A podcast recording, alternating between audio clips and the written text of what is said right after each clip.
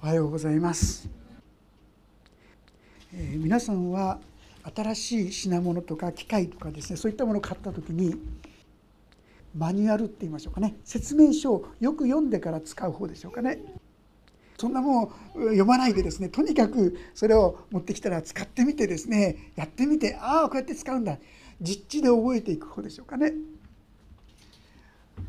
まあどっちがいい悪いってことじゃないんですけどもどっちかというと私は後者の方ですね きちんと読まないでですねそしてこう使うんですがそうすると時々はちょっと失敗をしますよね。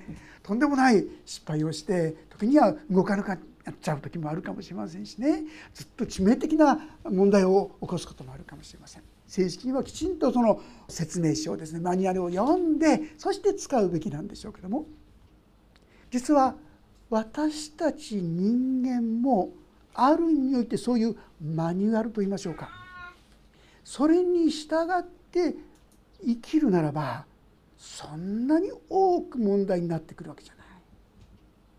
ところがこのマニュアルを正しく使わないために読まないためにいろいろですね問題を起こしてる機械がねガガガってなったりキキキってなったりですねストップしてしまったりいろんな問題を起こすように私たちも正しくマニュアルの使い方を知らないがためにせっかくのこの素晴らしい恵みを失ってしまっていることも多いかなそう思うんですね。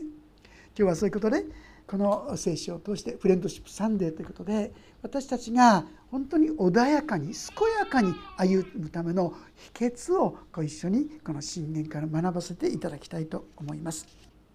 もう一度信玄3章1節からお読みします。我が子よ主の教えを忘れるな心に私の命令を保つようにせよ。まあ、このマニュアルっていうのは一体何だろうか。実はそれがこの聖書ですよね。私たちがいかに生きるべきなのか。どうしたら健やかに平安に歩めるのか。それはこの聖書の中に記されているわけであります。ですからここに「我が子よ。私の教えを忘れるな」この「私」というのはもちろん神様のこと。そして教えというのはこの聖書のことなんだなっていうことを分かっていただけるんじゃないかと思います。私たちが健やかに生きる秘訣それはこの聖書の言葉に耳を傾けるそういうことだよと教えてくださっているんですがいかがでしょうか？そうは言われてもですねなかなかねって言ってですね御言葉に従うことができないんじゃないでしょうかね。だからこそ神様は私たちにこれが大切だよともう一度語ってくださり教えてくださっているわけであります。まず「我が子よ」という言葉から分かるようにこれは優しい言葉の語りかけですよね。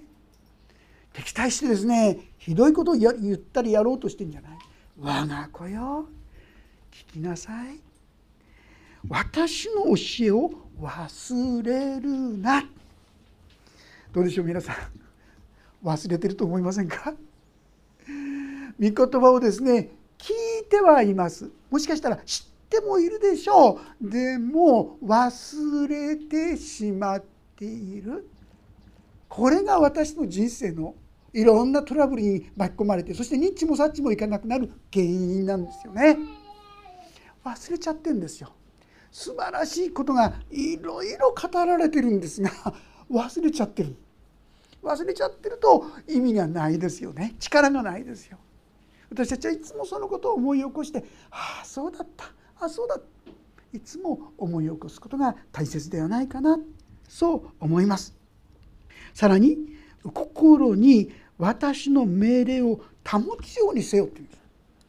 保つようにせよ。知っているだけじゃダメですね。いつもそれが使えるようにと言いましょうか？いつも思い起こしてあそうだそうだこういうふうにしておくと私たちの人生が不思議に順調になったりまっすぐになったり穏やかになったりそうしていきやすいですよとこう言ってるんですが先ほど言いましたように私たちは忘れちゃうんですね。でも皆さん安心してください神様はそういう私の弱さを百も承知で書いてるんですよ。そういう私たちだから忘れるなって言ってくださったんです。忘れたな。なんてやつだ。なんて言ってないんですよ皆さん。私たちはその度ごとに思い起こした。ああまた神様の言葉離れちゃってた。忘れちゃってた。思い起こす時に神様よく気がついたね。それでいいんだよ。って言ってくださるんですよ。私たちだったら何やってるってこうすぐに責めたくなっちゃう。神様は10に1回いや100に1回しかできなくてもよく分かったね。よくできたねと言ってくださる方が私たちの神様だってこと。だからそのとにかくそのことを忘れないようにしなさいとこう言ってるんですね。あの昨日ですか YouTube とかその中にね東大に現役合格した人のなんかそういうのがこうなんですか載ってたんです。どんな一日を過ごすかってね。一日ずつ朝起きて全部写してるんですよね、えー、プライバシーも何もあったもんじゃないかもしれませんが。そんな中で面白いなと思ったのは夜寝る前に彼女はですねなんか暗記物をするんですって。他のものはもう全部やっちゃってまあ頭が眠たくなっちゃったなって。ででもですね1日7時間の休みは絶対取るんですって。頭がこうなんでしょうか。集中力がなくならない。7時間の休みはしっかりとる。でもね眠たくなったら最後に記憶のものをですねバーッと読むんだそうです。そしてそれからパタンと寝るんですね。そして朝起きたらそれをまた引っ張り出してきてどれくらい覚えてるかな。睡眠学習っていうんでしょうかね。睡眠学眠る前に覚えたことって結構覚えてるらしいんですよね。でどれくらい覚えてるかなそんなふうにしてですね思い出す、まあ、しっかり覚えていくっていう方法を見てああそうかなんて思いましたね。私たちもそういうふうにして御言葉をねしっかり覚えていこうとしたら結構覚えてそれを使うことができるようになるんじゃないでしょうかね。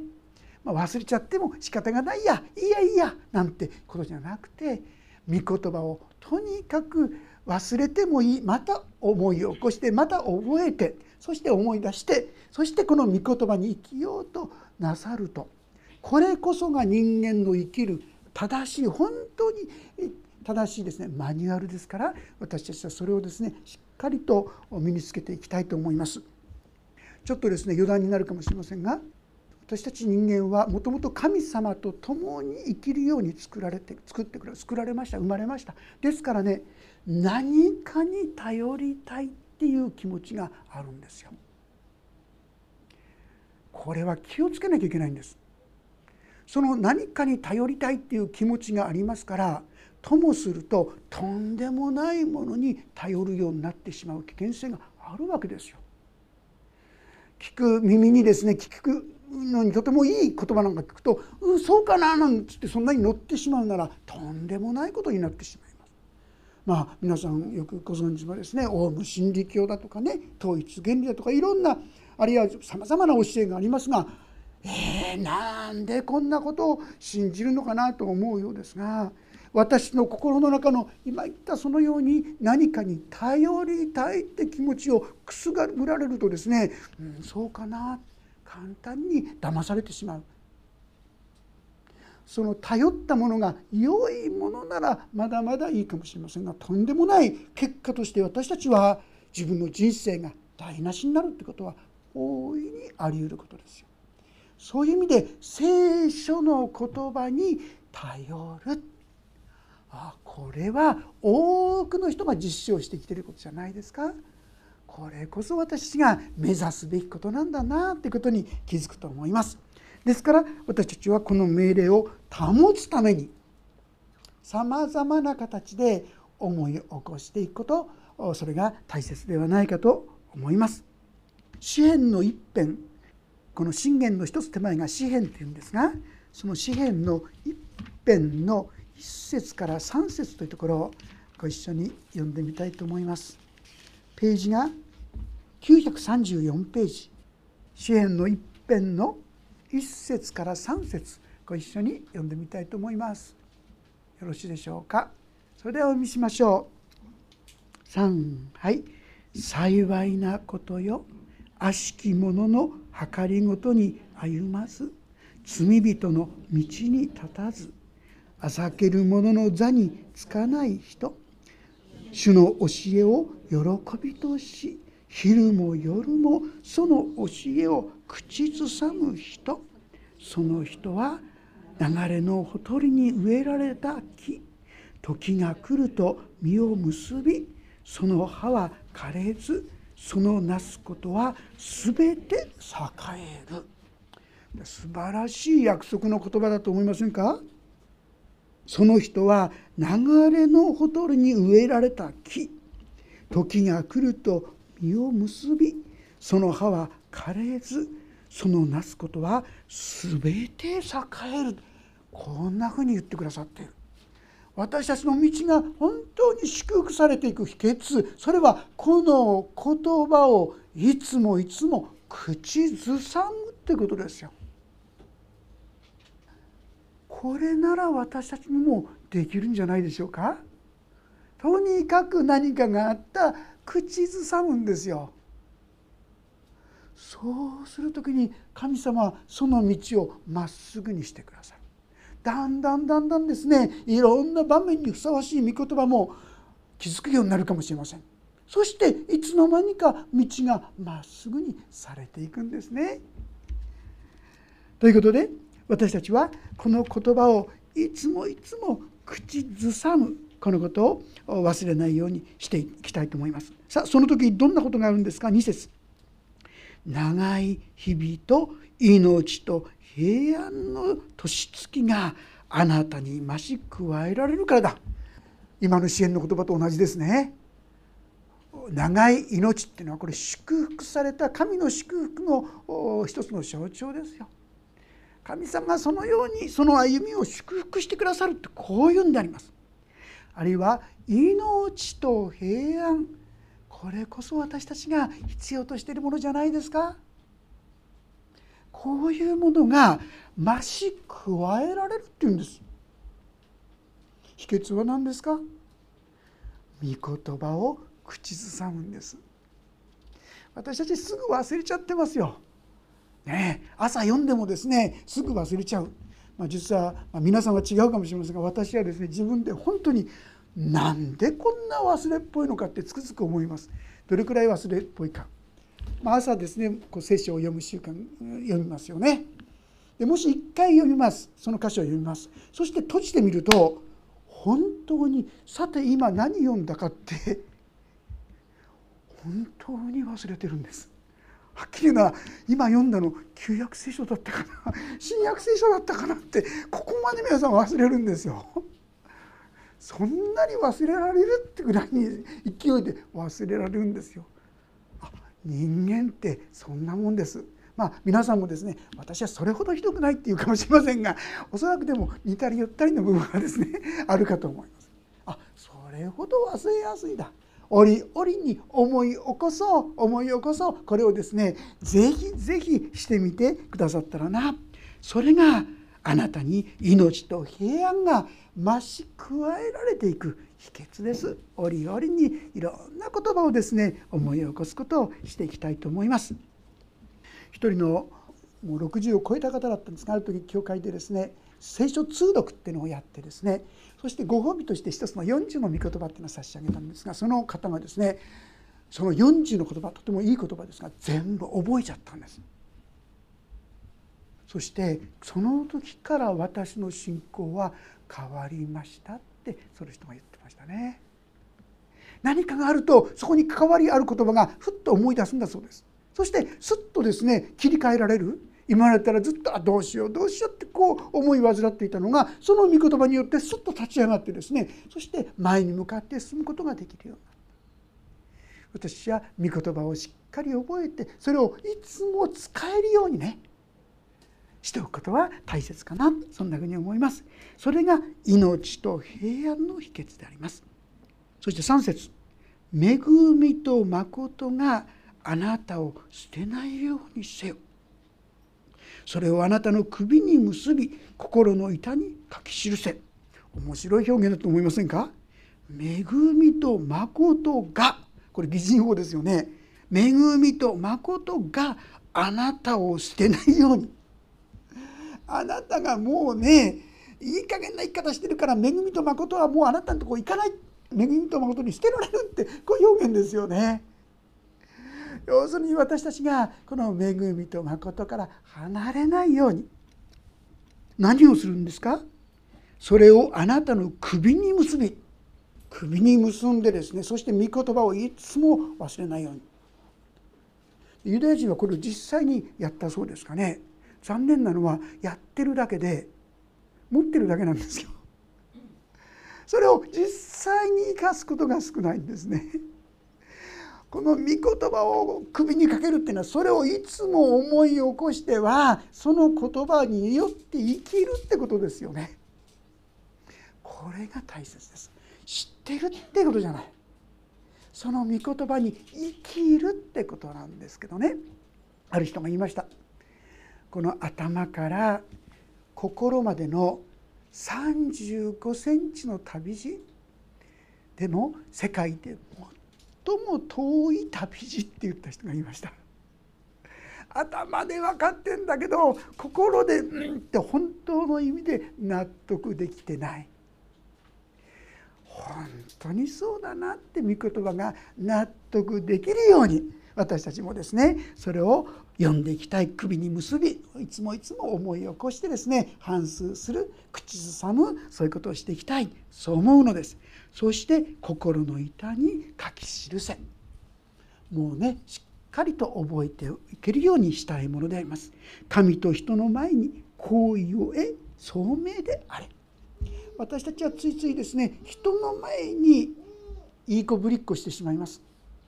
でも大事なのは神の前にああ自分はなんて醜いなんという汚いなんというひどい考え方や感じ方をするものかそういった事柄を全部自分でしっかり御言葉が光が入ってくるとああ自分がそうだったんだなこんな気づきを与えられます。それがここにおける聡明でありあるいは悟りということもできると思いますね。私はそんな御言葉の悟りや気づきをですねもっともっと与えられていきたい。それが私たちが健やかに生きる秘訣ですよとこういうわけであります。そして今日の中心的な御言葉はこの5節6節。ちょっとご一緒に読んでみたいと思います。3はい。心を尽くして主により頼め。自分の悟りに頼るな。あなたの行く道すべてにおいて主を知れ。主があなたの進む道をまっすぐにされる。心を尽くして主により頼め。ちょっとだけじゃないんです。何度でも何度でもこの方に頼ってごらんなさいってことですよ。御言葉を思い起こし最初はどうかなと思ってもでもそのことをやってみましょう。口ずさむっていうんですか？実際皆さん口ずさむことできるでしょ？御言葉を思い起こすことできるでしょ？まずそれをやってみるんですよね。それが主に頼る。私たちは何に頼っているのか？正直まして自分の経験とか人とかあんまり頼りにならないものを頼りにしちゃってると思いませんか？先ほど言いましたように時にはとんでもない絶対に頼ってはならないものにさえも私たちは頼るものとなってしまうことがある。そうする時に私の人生は破滅に向かっていくことになってしまうかもしれませんね。私たちは主に頼るということ。主のこれは御言葉に頼るということ。いやでも御言葉に頼ってんだけどちっともことが行わないんだけどねってこういう方のために一箇所開けておきましょうね。ヘブル書10章の35節36節ヘブル書の10章の35節36節そこをちょっと読んでおきたいと思います。え開けられた方ページが451ページですけどもヘブル書10章の35 5節36節よろしいでしょうか？それではお読みしましょう。3はい。ですからあなた方の確信を投げ捨ててはいけません。その確信には大きな報いがあります。あなた方が神の御心を行って約束のものを手に入れるために必要なのは忍耐です。私たちが確信、まあ、これはいかれば御言葉と言ってもいいでしょう。御言葉にしっかり立ってる。でもなかなか御言葉が実現しないことこともあるでしょう。その時に忍耐を働かせるんです。もうちょっと待ってみよう。もうちょっと待ってみよう。神は必ずなさることができるはずだ。神様のお約束だから。そんなふうにして神を待ち望む。忍耐していく。その時に私たちは大きな報いを受けるからです。私たちはあまりにも簡単に諦めてしまう。もう無理だってこう思ってしまう。結果として神様の報いを受けることが少なくなってしまうことがあるかなってこう思います。私たちの秘訣それはここにありますようにあなたの行く道全てにおいて主を知れ。これは昔は主を認めようって言葉でした。知れっていう言葉の意味は主と交わり主に頼り主に信頼するそんなような意味が含まれています。私たちはそのように主と交わってそしてそこに平安が与えられていくさまざまな形で主を知っていく。これが大事だということであります。そのようにして私たちが主に頼る時に何が起こるんですか？主があなたの進む道をまっすぐにされるって言うんです私たちは主ではなくてあの手この手人間的なですねあるいは頼りにならないものを頼ってみたりそういうものにですねいろいろ頼るんですけどもまず第一に頼るのは神様に頼るっていうことですよね。実はですね私たちが神様にあって歩むことができにくいっていうことを神様は百も承知です。そのだからこそ神様はこの聖書というものを私たちにくださったんですね。本来は先ほど言いましたように神様と共に歩むように私たちを作ってくださったんですが私たちはこの神に背いて神様から離れて自由になりたい自分の思い通りのことをしたいそういう生き方に迷い込んでしまった果として神様に頼らなくなった結果としてなんか別の頼りにならないものを頼りにするようになってしまった。間違った道に入り込んでしまった。これが先ほど言いました機械で言えばギーギーガーガーですね。不調和になってですねいろんな問題が起きてくる。私たちが持ついろんな人生の問題っていうのもここですよね。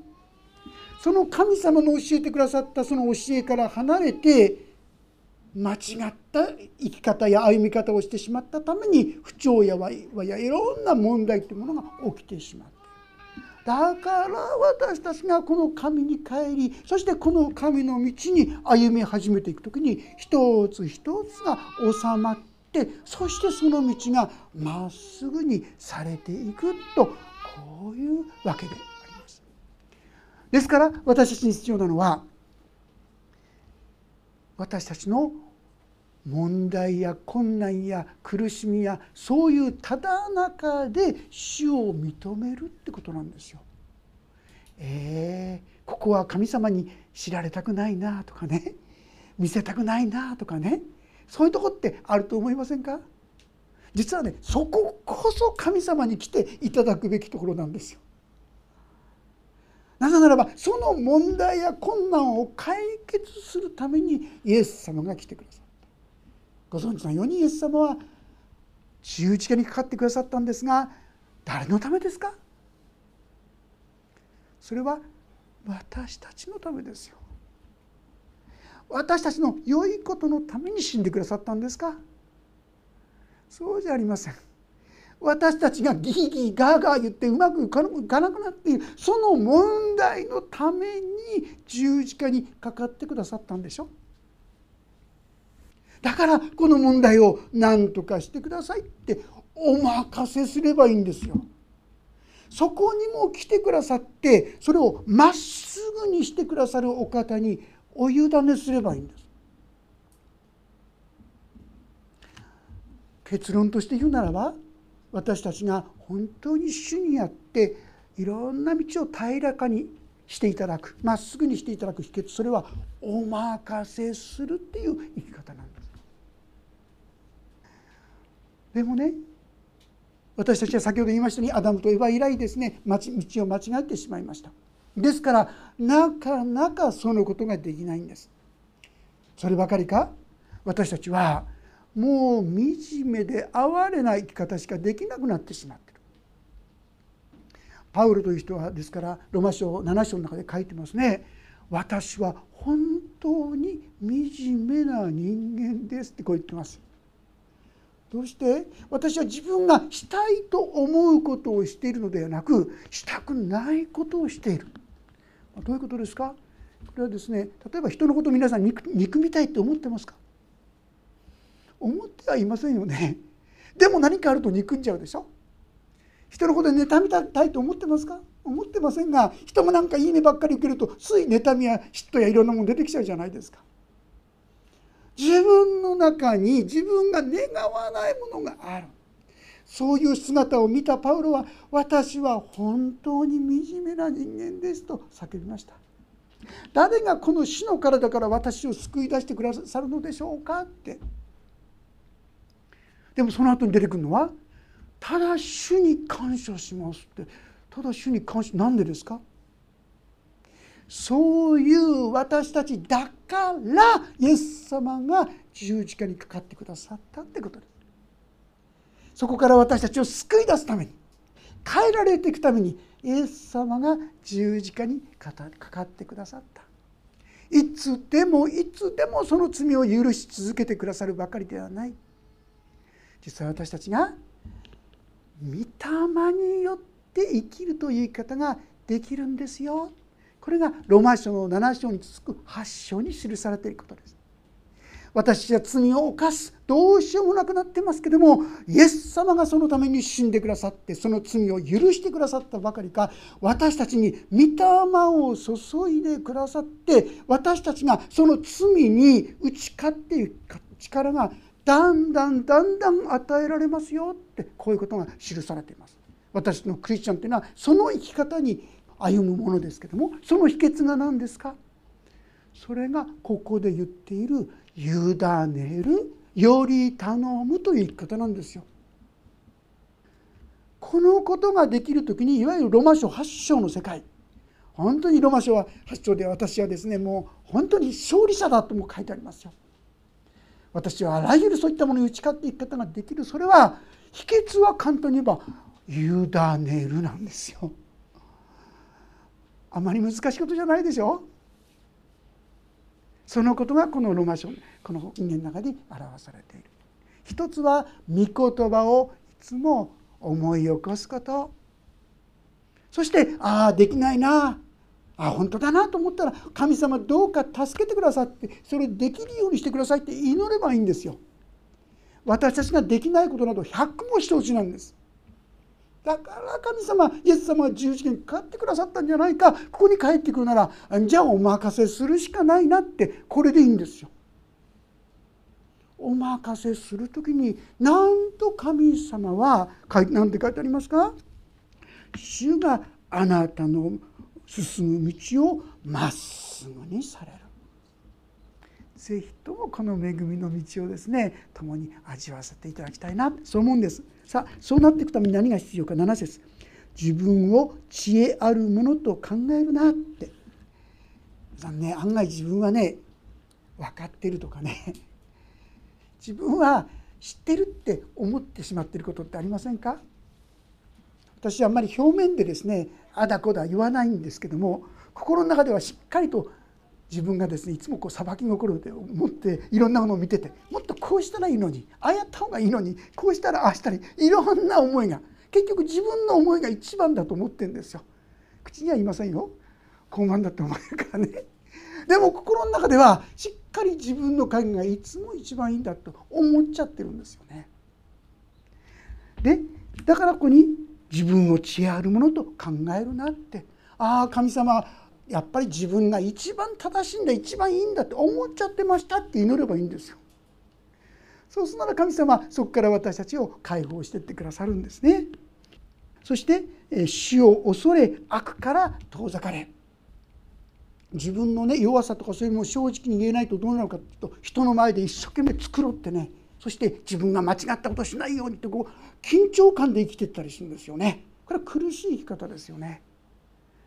でも正直に自分のその弱さを神様に申し上げて助けてくださいって祈っていく時に心が不思議に平安いいんだよだから十字架にかかったんだよ私に任せなさいって言われるとえー、それでいいんですか？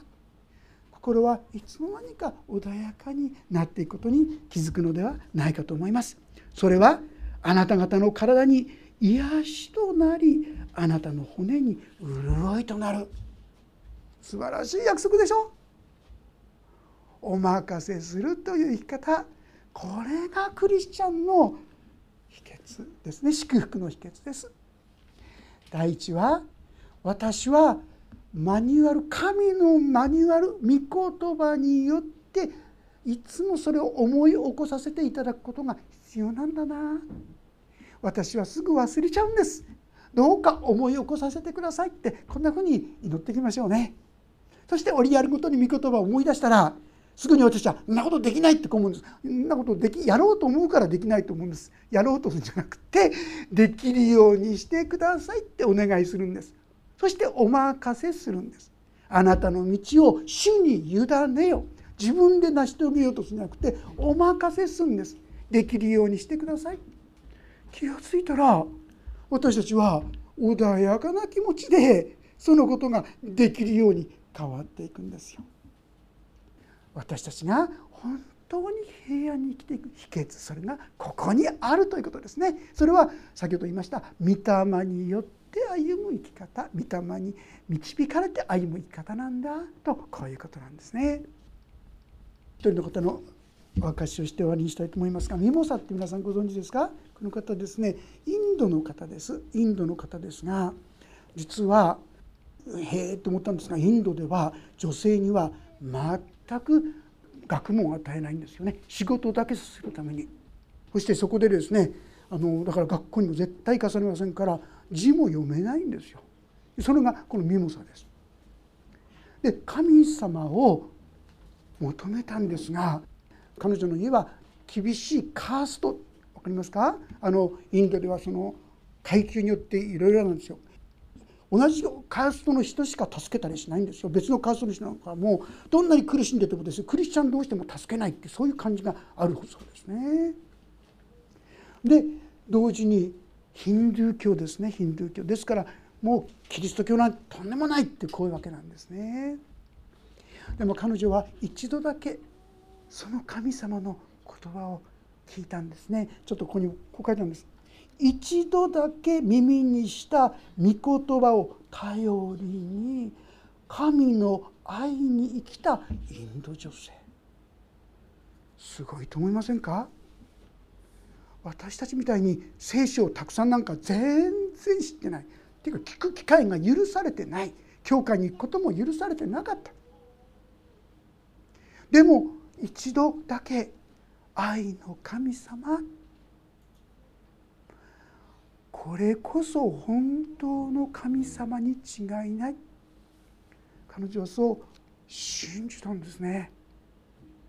そして聖書も何にもないのに誠実に真実に生きるようになっていくんです。そしてはっきり言ったらヒンドゥー教のいろんなこのものもありますが彼女は何にも誰からも教えられていないのにそれを拒むんですね。私は誠の神様だけをこれから生涯歩んでいきたい拝んでいきたい愛していきたいそう思うんですね。聖書も読めないんですだって字を知らないんですからどうやって歩むんでしょうかでもこの中にこんだけの本になっているということは分かると思いますが数えきれない証がそこにあります。彼女はその生活の中であらゆる機会に神様を知っていくんですね。愛の神様。何かがあるとすぐにこの神様の前に出てってそうして神様に祈るんですね。そうすると不思議な平安が与えられて力が与えられて元気になって歩むことができるんですね。ちょっとだけ彼女の言葉をですね読ませていただきますと「あなたのことを思う時私はすぐ忘れてしまうのです」「私を悩ますことどもそんなことなどなかったように。ただあなただけを思います。あなたのみあなたのみを思います。心を休め和らげて意と麗しきあなたを思う喜びに全ての悩みは消え去って平安だけがありますってこれ聖書も何も知らない人ですよ。ずっと後になって聖書の中の、まあ、子供たちが病気になれば神様まあヒンドゥー教の人がそんなクリスチャンっていう誠の神様だけって言うんですが大変な迫害や嫌がらせやですねひどいことをされるんですがでも彼女はその人たちを許して愛していくんですね。そしてついには彼女は彼女の子供たちもみんなこの神様を信じて祈るようになりましたしそして彼女の夫も最初はずっとですね彼女を迫害したりもしてたその夫もイエス様を信じるようになるし、まあ、彼女が一番ですね神を知りたいもっと求めたいって言ったのにダメだって言って厳しく禁じたお父さんが、まあ、これははっきりとは分かりませんが彼が亡くなる時にこのヒンドゥー教のですねこう灰をこうつけるのが習わしなんだそうですけどもそれをしようとしたらそのお父さんがそれを拒んで「私は糸高き方のもとに行く」と言ってそしてそれを拒んでそしてそのまんま召されていったっていうんですね。ま、分かりませんけどもおそらくどっかで神様とこのお父さんも出会ったのかなとそう思うんですね。彼女がしたことは何ですか？ここに書いてあることそのまんまなんですよ。あなたの行く道全てにおいて主を知れ主を認めたんです。そして神様こんな問題があります。どうしたらいいんですか？みんな私が神様だけを信じるためにこんな厳しいことをこんなこんな状況になっています。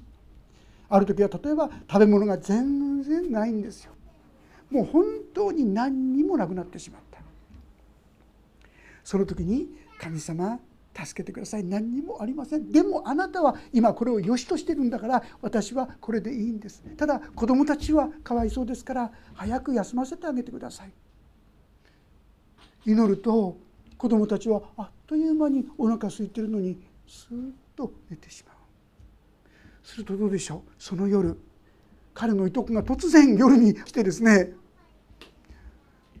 姉さん食べ物ある?」って聞いてくるんですね。そしてこの入れ物にいっぱい入ったものをですね持ってきてくださる。何度も何度も神様はそういうふうにして私を生かしてくださった。神様生きて働いてくださっているお方だ。そんな言葉がたくさんたくさん書いてありますね。とっても苦しいことがたくさんあったんですが彼女はそのことをですね全て喜びだと感じ取れるんですよね。あなたの行く道。全てにおいて主を知れ。主を認めよ主があなたの道をまっすぐにされる。ぜひいろんな困難や試練の中で私たちもこの神様をここに神様いるんですね。ありがとうございます。あなたが導いてください。あなたがこの問題を何とかしてください。この方に委ねる。あなたの道を主に委ねよう。主があなたの道をまっすぐにされる。そしてその道を穏やかな健やかな道にしてくださる。このことを共に味わっていくことができる。お互いとされていけたらと思います。お祈りをいたします。恵みの神様。あなたの恵みの中に私たちが生かされていることを思います。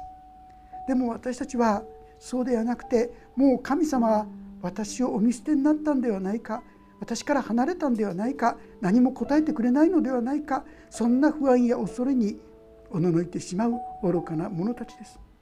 でも主ようあなたはそのことを百も承知で私のためにイエス様を十字架にかけて一切の罪とが汚れを清めて安心しなさい。私だ恐れることはないと言ってくださること。ありがとうございます。どうか兄弟姉妹が出会うさまざまな困難や試練の中であなたを認めることができるようにあなたに委ねることができるように助けてください。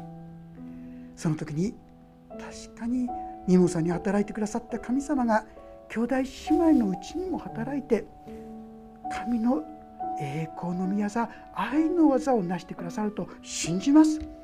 どうかそのようにしてお一人お一人の道がまっすぐに平らかにされていくことができるようにお願いをいたします。お一人一人にこの恵み祝福が豊かに豊かに注がれますように。特にまだあなたを知らない方々おられましたら主を語ってください。そしてこの神様に委ねてみようかな。そんな思いをお導きくださるように。そしてあなたに委ねる時に不思議な平安。困難試練の中でも。みんな忘れてしまうのです。そう言えるような平安と希望と喜びがその方々一人一人のうちに豊かに豊かにありますようにお願いをします。御手に委ねます。イエス様の皆によって祈ります。アーメン。もうしばらくそれぞれに応答の祈りをお捧げいただければと思います。